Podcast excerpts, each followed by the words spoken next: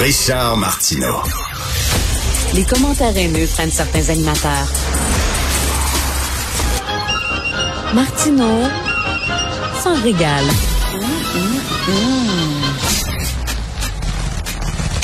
Alors, les premiers réfugiés ukrainiens commencent euh, à arriver. Euh, vous avez certainement vu ce matin à la télé à LCN, il y avait cette réfugiée ukrainienne qui montrait les dessins que son enfant avait dessinés, des dessins de tanks en feu. C'était extrêmement bouleversant. Nous allons parler avec maître Stéphane Enfield, que vous connaissez bien, avocat en droit de l'immigration. Bonjour, Stéphane. Bonjour, M. Martineau. Euh, on, critique énormément les faiblesses, les ratés euh, du système, là, euh, du système d'immigration et tout ça. Est-ce qu'on fait tout ce qu'il faut faire pour accueillir correctement les réfugiés en provenance de l'Ukraine? Ben, je pense que c'est avec raison qu'on critique euh, le gouvernement fédéral dans ce dossier-là. J'ai l'impression que lorsqu'on parle d'accueillir des réfugiés, on a, j'ai l'impression qu'on doit réinventer à chaque fois la roue. Vous savez, c'est pas la première fois là, que le Canada accueille des réfugiés. On a vu l'année dernière, bon, les, les, Afghans, il y a eu auparavant les, Syriens, on a eu les Haïtiens, les Libanais, bref. Mais c'est toujours à recommencer. Et là, le gouvernement, il y a quelques semaines, avait annoncé deux programmes d'urgence hein, pour accueillir les Ukrainiens. Un, un programme temporaire, qui est une autorisation de voyage d'urgence pour les Ukrainiens, et le programme de réunification familiale, donc pour la résidence permanente. Hier, on a finalement appris les critères pour le programme d'urgence, donc l'autorisation de voyage d'urgence Canada-Ukraine. C'est hier, c'est tard, ça? Pardon? Hier, le 17 mars, finalement, on met en branle le programme qu'on avait annoncé il y a deux semaines. Alors, ce n'est qu'à partir d'hier qu'il est possible pour les Ukrainiens de faire leur demande d'autorisation de voyage d'urgence Canada-Ukraine dans le nouveau programme. Et là, c'est le parcours du combattant. Parce que d'une part, il faut envoyer un courriel à Immigration Canada. L'Immigration Canada va nous envoyer un code d'invitation. Une fois qu'on a le code d'invitation, il faut créer un compte. Par la suite, une fois qu'on a créé le compte, il faut remplir le formulaire en ligne. Il faut par la suite attendre l'invitation pour aller fournir nos données biométriques. Il faut évidemment imprimer la lettre d'invitation qu'on a reçue pour les données biométriques. Euh, je m'excuse, mais on est dans une situation d'urgence. Est-ce que les gens ont fui leur résidence en pensant d'apporter leur imprimante, leur ordinateur, avoir une connexion Internet? Et, là, il y a plusieurs documents en plus qu'il faut fournir. Il faut être en possession d'un passeport ukrainien valide ou un document d'identité nationale. Mais je me fais l'avocat du diable. Il faut quand même s'assurer que les gens qu'on reçoit, ce soient vraiment des réfugiés ukrainiens, là. Ah, absolument. Je, ne mets pas en, doute et, cette façon de, dire que ben, on veut s'assurer que ce soit des gens qui méritent d'être accueillis. La question n'est pas là. La question est lorsqu'on dit qu'on veut faciliter hein, l'obtention d'un document d'urgence, je ne vois pas en quoi on a facilité la procédure, contrairement à ce qui existait déjà. Vous savez, pour les Ukrainiens, il fallait obtenir un visa de touriste hein, pour pouvoir venir au Canada. Hmm. Ben, je regarde la procédure pour l'obtention d'un visa de touriste versus la nouvelle procédure et je demande guillemets d'urgence qui vient d'être annoncée par le gouvernement fédéral, et je ne vois pas en quoi c'est plus facile de pouvoir obtenir ce document-là. Vous savez, pour des gens, des avocats en droit d'immigration qui sont habitués à travailler avec ce genre de mmh. système, ce genre de dossier, ça a pris plus de trois heures pour ouvrir le compte. Alors, imaginons une personne ben qui est en Pologne, qui ne parle pas le français, qui ne parle pas anglais, qui n'a pas d'assistance. et, le pire, c'est qu'on ne peut pas se présenter à une ambassade pour soumettre cette demande-là. Elle doit obligatoirement être faite en ligne. ah oui, même pas, même pas à l'ambassade de Vienne. Non. Non, même pas en Allemagne, en Pologne, nulle part, on ne peut soumettre cette demande-là dans une ambassade. Il faut obligatoirement la soumettre en ligne.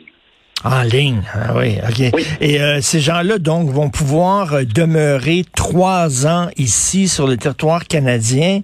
Est-ce qu'ils vont pouvoir travailler? Est-ce qu'ils vont pouvoir envoyer leurs enfants à l'école? Oui, absolument. Alors, euh, les personnes qui vont obtenir cette autorisation de voyage, qui vont pouvoir venir au Canada, ça sera pour une durée de trois ans, ou, et ça c'est important de le préciser, ou jusqu'à l'expiration de leur passeport. Alors, si leur passeport expire dans un an, ben, cette autorisation sera d'une durée d'un an elle devra être renouvelée. Mais pendant cette période-là, on pourra obtenir justement un permis de travail ouvert, hein, ce qui nous permet de, pouvoir travailler pour n'importe quel employeur au Québec ou à travers le Canada. Les enfants vont pouvoir être scolarisés et à la fin de ce droit de séjour de trois ans, bon, on pourra soumettre, si on le veut, une demande de résidence permanente au Canada, bon, faire démontrer notre parcours d'intégration, mmh. etc., ou retourner évidemment en Ukraine si la situation euh, euh, le permet.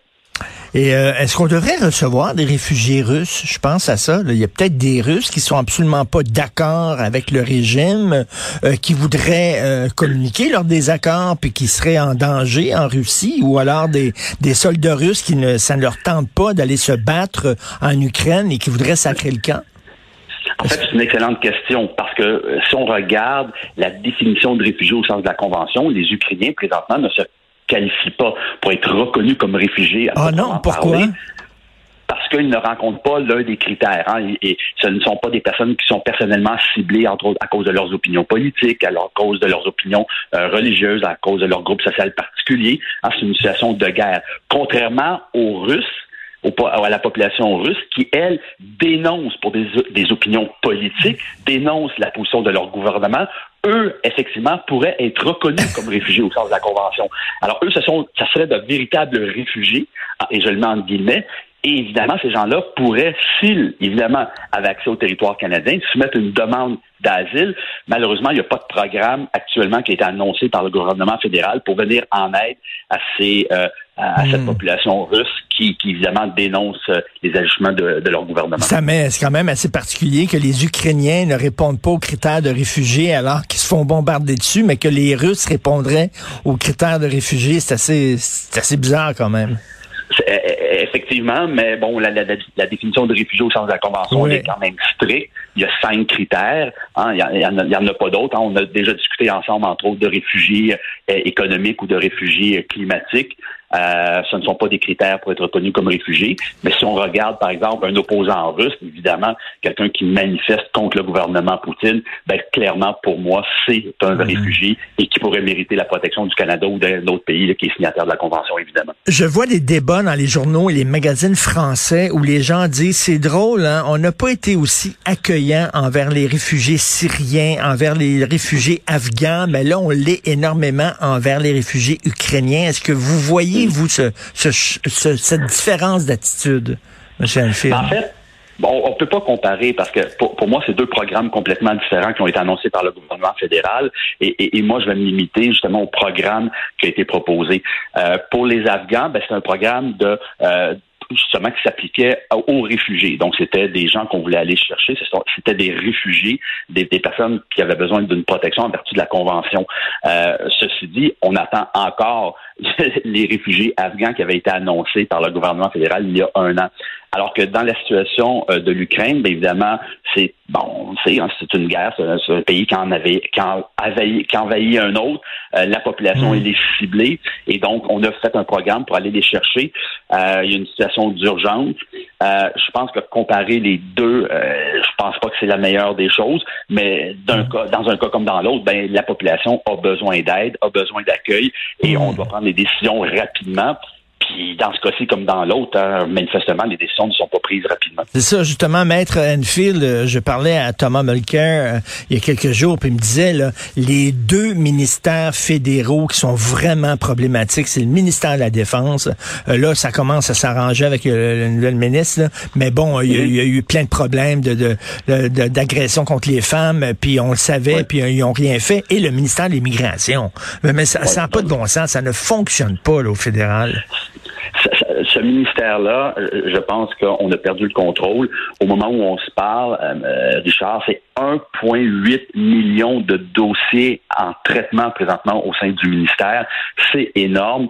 Et évidemment, lorsqu'on voit une situation comme celle de l'Ukraine, et, donc on va mettre évidemment les effectifs euh, au sein de, ces dossiers, hein, ben évidemment, ça cela va avoir un impact sur les délais de traitement pour les autres demandes. Donc, des gens qui attendent, par exemple, depuis deux ans un dossier de réunification familiale, des gens qui n'ont pas vu encore leurs enfants euh, et, donc qui sont séparés de leur famille, doivent encore patienter parce que ça traîne, ça traîne, ça traîne. Ben oui.